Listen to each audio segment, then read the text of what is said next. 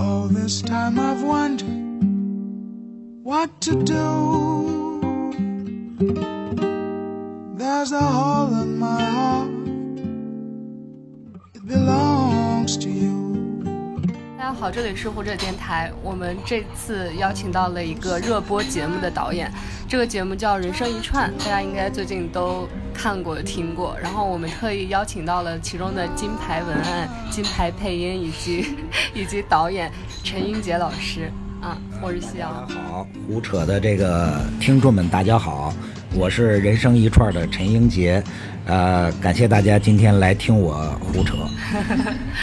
好，我是西瑶。我是打酱油的关关。当时纪录片这么多，包括你们做的体育类的纪录片，为什么当时说想做一个美食类的？而且像《舌尖》还那么火在，在珠玉在前的感觉。对，纪录片其实它门类很多，呃，其实有商业价值的纪录片并不是很多，而这个美食类纪录片呢，相对来说容易挖掘它的商业价值。你甭管是冠名还是植入，其实都可以做。而且美食呢，它是常拍常新的这么一个东西，就是你甭管怎么拍，大家都是当一个新节目来看，所以就想做这么一个。但是烧烤这个点确实选的是非常好的，就是我和制片人我们之间很早以前呀、我们俩就聊过这事儿，但是那就是一六年的，应该是八九月份，有一次他算比较正式的跟我聊这个事儿，他说他想做一个美食纪录片，想做烧烤，我一听其实就就很打动我。首先，我们就是烧烤的爱好者，就是男的其实都通常都喜欢这个，撸个串儿、喝个啤酒都喜欢这个。呃，而且我觉得这里边确实是一个有人情味儿的食物，它不是像我们吃快餐，或者是我们这个家宴，它分别代表不同的情绪，但是烧烤是一个自带情绪、自带这种社交、这个江湖气都它都有的这么一个，是一个很。我这么一说，他就老不爱听，老说你们这个他妈直肠癌还是不不是叫直肠癌，叫什么直男癌？直男癌，对，你们这个老老好这么去说这个事儿，但确实它是一个很男性的这么一个食物，很社交，很。但是我们最开始拍的时候，其实也没有想到，就是说有这么多种类的烧烤，天南台北能够有差异这么大，包括那些黑暗的能有那么黑，其实好多都是自己想象之外的。你熟悉的还是你常吃的那些。等我们把案头工作做完了，一下眼界打开了。我们那案头工作做得非常细，那个资料准备的非常多，从它是什么化学反应，一直到各地的风土人情，而且基本上没有什么美食公众号里的东西，全是各种论坛，甚至是是某些文学作品里的东西。但是它里边很多东西是基于真实的，你就了解到各地的风俗，很细致、很细节的东西，慢慢就知道了。哎，一看这片子能行，能能有很丰富的一个表现。呃，您是河北人对吧？对对对，廊坊的廊坊，在廊坊有当地是什么串儿吗？廊坊烧烤很多，但是廊坊烧烤受东北的影响很大。呃，就是比如说现在特别火的什么烤鸽子、烤鹌鹑这种带骨头的，实际上这是在东北很很。哎，我也是东北的，我没吃过，我没吃过烤鸽子。你是东北哪儿的？沈阳的。沈阳有就是烧烤里边有三绝，有一个店有三绝，而且可以代表沈阳。鸡头、鸡脖子和鸡架。哦，这个我知道。对，这几样是沈阳烤的相当地道的东西啊。那您是那个就是跟第六集一样，就是像小的时候。在放学，然后就会出来跟朋友一起吃串儿。呃，还不完全是这样。我小的时候呢，因为我们家呀是在一个，我不知道你们了解不了解这种名词，叫供销社这样的一个地方。它虽然是这种，就是不不不是务农，是一种这个这个是一种集体所有制的这么一种，它里边什么都做，也做什么化肥，也卖电器，也做，但是它是植根在农村的。所以呢，并没有烧烤这个东西。我第一次经历呢，是我初中的时候到我们廊坊的市区呢去读书。哎，一到街上那会儿就有新疆人在烧烤了，拿那个自行车挑，包括他那个孜然那个香味儿，哎呦满街飘。哎，我说这什么东西这么香啊？这个好像很好吃的样子。那是我对烧烤的第一印象啊，是那个味道，孜然的味道。包括那会儿可能也没有机会。吃很多，因为它就是再便宜，对一个学生来说也也不是能总吃的。到大学反而多一些了，大学自己手里有钱了，这个就可以同学们经常烧烤一下了。那现现在像您也在北京工作，然后也算功成名就，就起码是比学生的时候要富裕很多嘛。就是您现在还会再去这种路边摊去吃烧烤吗？还是说像现在一样，在一家日料店啊，或者更高级的商场里面酒店里呃我还是喜欢吃吃这个，当然未必一定是烧烤，因为烧烤这东西吃久了，尤其肉吃多了，实际上很不好消化。也许吃点儿南方那种快炒小青菜快炒，其实很很不错的。呃，但是我喜欢这种呃露天的这种环境，我不喜欢很封闭的这种，很很憋得慌啊。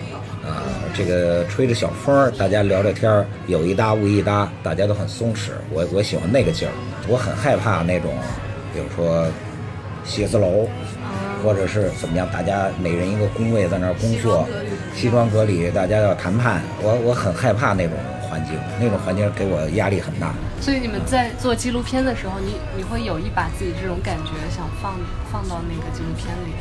呃，这个倒肯定是或多或少会有，因为我更喜欢这个民间的这种电脑上查不到的这种人，他们说的话，他们吃的东西，他们身上发生的故事，所以肯定是这叫夹带私货也好，还是怎么样，肯定要把自己的这种东西或多或少在这个节目里边，而且我觉得这是有意义的，就是 B 站，我们现在是在 B 站上播嘛，它上面的这个。这个主要的用户啊，都是二次元，就是喜欢动漫啊、日本的一些东西的这个呃小朋友。实际上，我觉得他们获得信息的途径是非常抽象而单一的，比如说电脑或者什么样。你喜欢这个东西可以，给你想象空间可以，但你脱离真实的世界这个事情是很不好玩的。这个真实世界之丰富与你的那个抽象世界之不同，那是太大太大的不同了。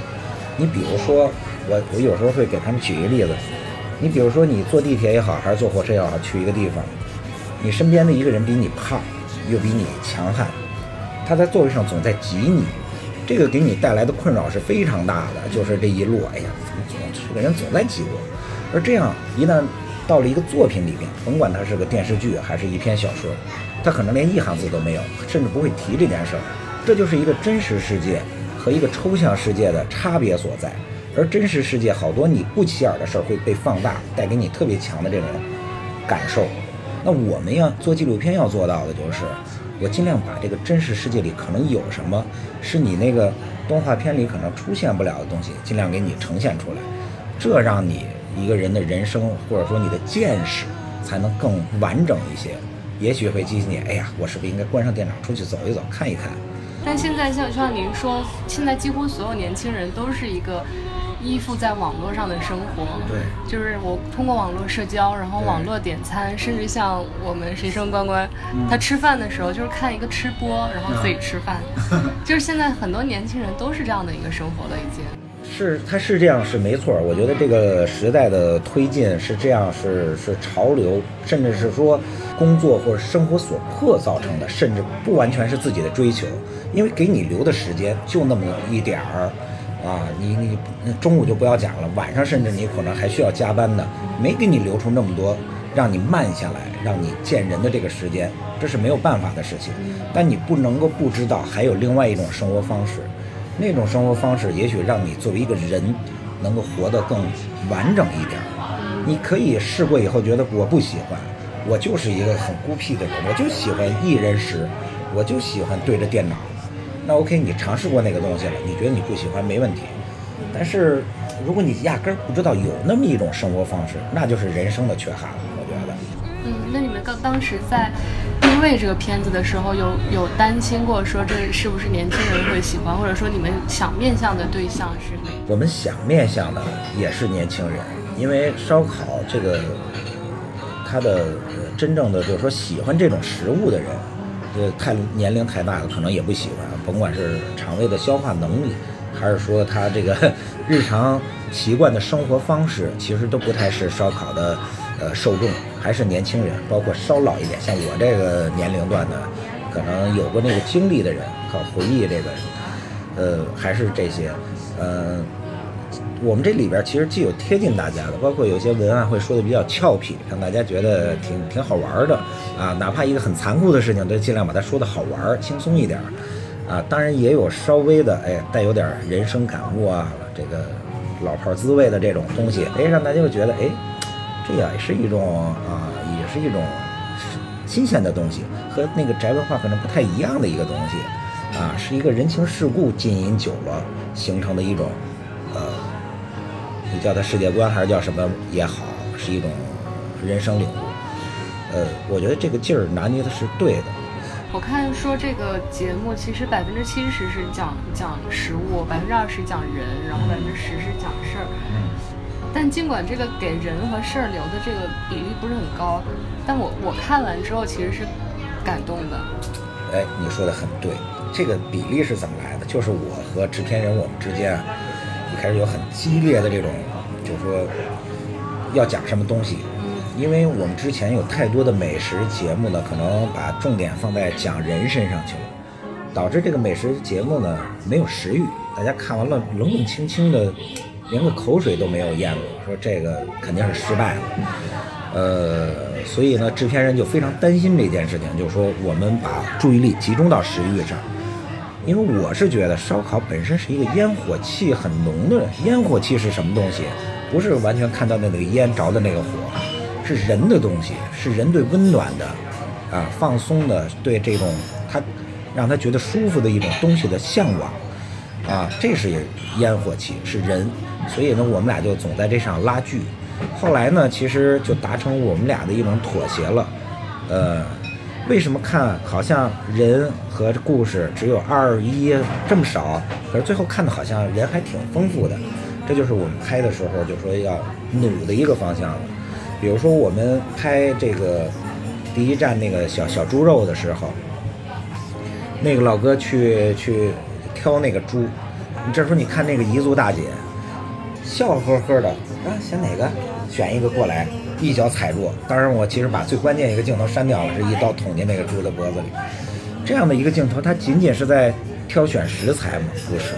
这个彝族大姐笑呵呵地面对这件事情，做了一件可能很残忍，对，在你看来很残忍的事情。他为什么能够笑着是很从容地做这件事？其实这里边包含的信息量已经告诉大家。食物之外的东西了，这是他的生活常态。他每天不知道要杀多少这样的，啊，他看到有客人来，他是高兴的。对，他是不仅仅是食材了，他有当地风土人情的东西蕴含在这样一个准备食材的这么一个画面里了。那我这段素材，我算是食欲的那个百分之七七十，还是算人物，还是算故事？哎，他就兼用了，有大量的这种东西。你就包括那个扬州门口那个那个大姐，她说啊，家里搞脏一点不要紧，吃的东西要搞干净一点。这样一句话，其实就信息量很大。你你你也许不会去琢磨，但是你自然就感觉，哎，这个这个家里搞脏一点不要紧。它实际上就含了，哎，我未必是一个多么讲究、多么有洁癖的人，但是这个东西我很重要。他能够坦诚地说出来，家里搞脏一点不要紧。就证明了他说我东西要搞吃的要搞干净一点的真实性。他要不诚实，他连家里搞脏一点他也不会说。这样的话其实都是，你说他是搞食材吗？还是说是故事吗？他都是内涵比较丰富的一些东西。当这个片子里这样的东西多了以后，你就不觉得哦，大部分全是食物，只有一点点人一点，你就不会有这种感觉了。啊。网友说。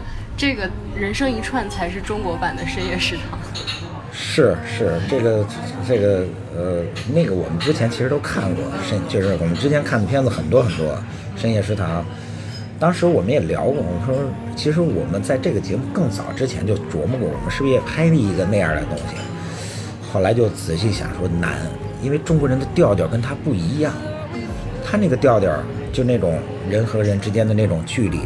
包括他在那里边已经，哎，你今天发生什么事儿了，也能跟别人交流了。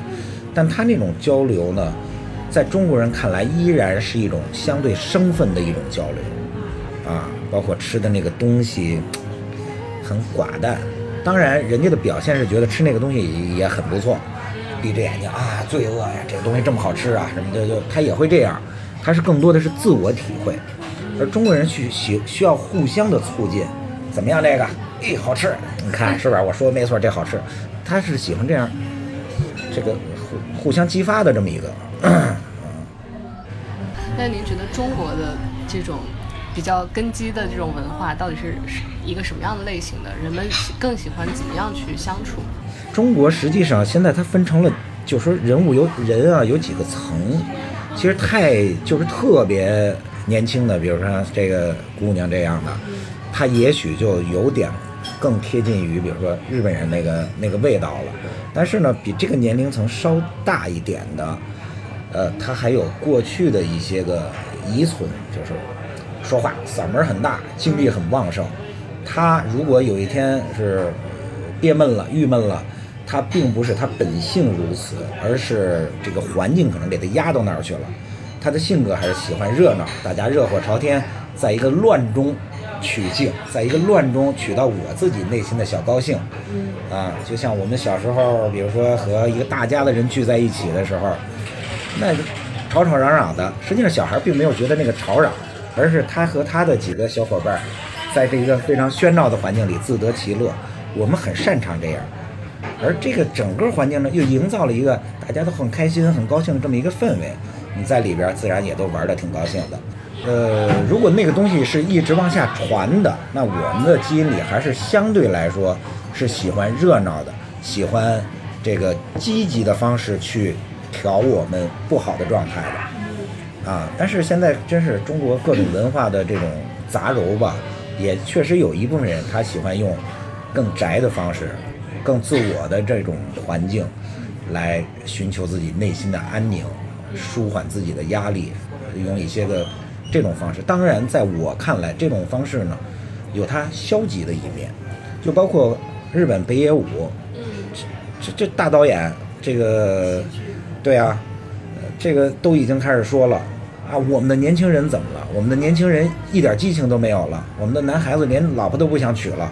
啊，这个就是说有好的工作、好的电影要去拍，他们都不想做了，就是他们变得消极了，就想待在那儿不动，安静，没人吵，不接受外面的声音和信息，啊，这个他都觉得是不太对的了，啊，我觉得比较好状态就是动静皆宜吧。所以当时也避开这个。大城市就像北上广这种大城市，就是一可能是像您采访里也说说那个，嗯，这种城市这种纯正的烧烤摊在逐渐减少。另外一方面，是不是也是说这种城市，像您刚刚说那种人与人之间的状态会少一些？没错，就是因为在这个大城市里面，呃，大部分就是我说的这种上班族啊，这个每天的生活极有规律啊，留给他的空闲时间是非常少的。比如说你在北京看约烧烤的人，那明显就是就是下班了，大家一块儿好不容易又赶上周末，能稍微放松的聚一聚。我在武汉看到那个一个小摊儿，那是下午三点，有有穿着那个西服革履的，有穿着睡衣的，有恨不得拿着牙刷的那种，都在那一起吃，那个状态是相当松弛的，那个就是他。这个每个人在过自己不同的一个时区一样，那个在一起。说北京这个呢，可能就是大家在那儿，基本上脸上都写着“苦”这个字呢，还大家在一起，就努着要放松一下那种，这个还是不太好。这个拍不出我们想这个食物或者这种呃就餐方式能给大家带来的那种快乐。嗯，这是一个。另外一个呢，就是呃。就包括风土人情的东西，在大城市呢也都被削弱了。大城市是需要甭管什么食物，找一个共性。哎，你是你是广东来的，你是东北来的，你西北来的，大家都能接受这个食物。它在口味上做了某些调整，它已经不是那个最原汁原味的那个状态了。这个片子拍下来之后，有哪个让你印象特别深刻的故事吗？呃，感人的故事其实特别特别多。啊，你比如说吧，可能没在节目里呈现的一个啊，我们在那个哪儿，在武汉拍的一个呃，就是一开始走访的时候，有一个烤虾球的，叫汤老四烤虾球，一个大姐，我觉得就蛮有这个传奇色彩的。这个大姐呢，原来是国棉四厂的女工，还是国棉三厂。下岗以后呢，在自己家门口搞了一个小水果摊儿卖水果。她隔壁呢是一个温州人，在那做烧烤。有一种说法就是武汉是温州人的第二故乡，当然它形成的原因我并不知道。为什么武汉成了温州人的第二故乡？说明那儿温州人很多。但是我只知道这个大姐旁边是一个温州人做烧烤，生意非常好。她这个水果摊的生意就非常不好。然后呢，温州人的小孩儿啊，有时候会被武汉当地的小朋友欺负。当然，这种欺负也未必是多么恶劣的那种。但是这个武汉武汉这大姐呢，就特别仗义了。这个，呃，所有就是说要有有人要欺负她，她她要保护这个小孩，要要训斥那些个，呃，当当地本地的小孩。然后呢，这个温州人呢，其实就看在眼里了，也很感激她。等有一天呢，这个温州这个大姐就那温州这个人要走了，就找到这个大姐说：“哎，你想不想卖烧烤啊？你烧烤还是蛮赚钱的。”大姐说：“是，我看你那摊上生意挺不错的，可是我不会呀，没做过呀。”然后这温州人就说：“啊，我给你一天的时间，因为我马上就要搬了，给你一天的时间，我把这烧烤完整怎么弄，给你讲一遍，你能记多少是多少。你要是觉得你记住了，你以后就做这个，其实。”蛮好的，然后第二天就从早上怎么买肉、怎么切肉、怎么穿肉、怎么烤、怎么下料，就是就所有的门道吧，说了一遍，说完一遍，人家就搬家走了。这个汤老四，这个这这这这个大姐，从那一天开始，一直到我们去找她二十多年，其实就一直在从事烧烤，就因为那一天学的，她做了件好事，帮了人家。解决了自己一生的生计问题，所以呢，就是说这里边其实就特别有我想要的这种，既有传奇又有一个价值观的东西，就是仗义每多土狗辈，就是你真仗这仗义的人，好多就是这种贩夫走卒这种土狗辈嘛，底层人士，哎，他又因为他的仗义，有了世界给他一个呃回报啊，有了一生的营生。是很好的一个故事，啊！您都是每每到一个地方都会吃，对吧？对。到最后是不是吃了长了挺多斤？哇，你你看我这个是吧？我我从初中一直到二零一六年，我都是一百三十五斤，没没怎么变过。哇，这两年下来，我我这个长了得十几斤吧，现在一百五十斤。这个而且很难下掉下去了。当然，我觉得一个是因为吃烧烤，确实吃的比以前多了；另外一个可能我们这个呃熬夜呀，这过劳肥可能也有一些。而且我看那个网友们说，哎呀，看这片子那个馋呀，我就想饿了想去吃东西啊什么等等。我们是一样的，我们在剪这些片子翻来覆去去看那些素材的时候。消化的格外快，你知道吗？看一会儿，剪了两个小时，不行，我又饿了。这个姐人就下去赶紧又撸串，然后回来接着干。久而久之，这就长起来了。我看这个人生一串是第一季，对吧？这个美食类，我你们第二季会有什么计划吗？我们最近正在策划，但是还没有形成什么结论性的东西，是要做第二季的啊，但是。怎么做？其实我们自己也挺挺发愁的，因为第一季这样大家很认可，我们还能玩出什么新的花样呢？第二季折的例子太多了，你不变吧，大家看腻了，审美疲劳；你一变，大家又觉得你把原来那劲儿给丢了，这个是特别难拿的一个一个劲儿。核心的精神是什么？就烟火气算是吗？对对对对，这个烟火气是是这个的灵魂啊，这个是不能丢的。一些形式啊怎么去分级啊，这些东西要变一变。我们这只能是缓慢推进，目前还没有一个说特别好的。一个点子，一下让我们觉得，哎，第二季这么做就又又又上一层楼。那有一个那个乐队旧北的。那个乐队，是好像因为你们这节目还火了，现在。因为我们这事儿火的，就是。捎带起来的很多，你知道吗？这个旧北原来应该算是一个就是相对普通的一个地方的乐队，它就在呃宜昌那个地方，呃，就是我们这个乐名 原来就认识这个旧旧北乐队的主唱。我们原来想就是说在湖北哪个地方去选一个呢？哎，觉得这个三峡要冲这个地方呢，交通要道，哎，这地儿不错。后来就跟这个乐队的人聊，这乐队的人带着乐名就是满街转呀，然后包括他熟悉的一些就转来转去，最后选的这个茄子妹。呃，那会儿还没说用他的音乐呢，我们片尾原来有音乐，可能临播出没几天了。后来我们仔细看看，我觉得这个词儿对到最后的时候，它实际上情感要起来了。原来的那个曲子吧，到最后没有让你快高潮了，就没起来那下。后来说，要不然换换他的试试。听了两首，哎，这个可以，这个有词儿，又到那副歌部分了，哎，一下能嗨起来了。OK，才选的他。那老哥现在是火了，估计可以跟人谈价了。原来那个反正还议价能力还不行，是吧？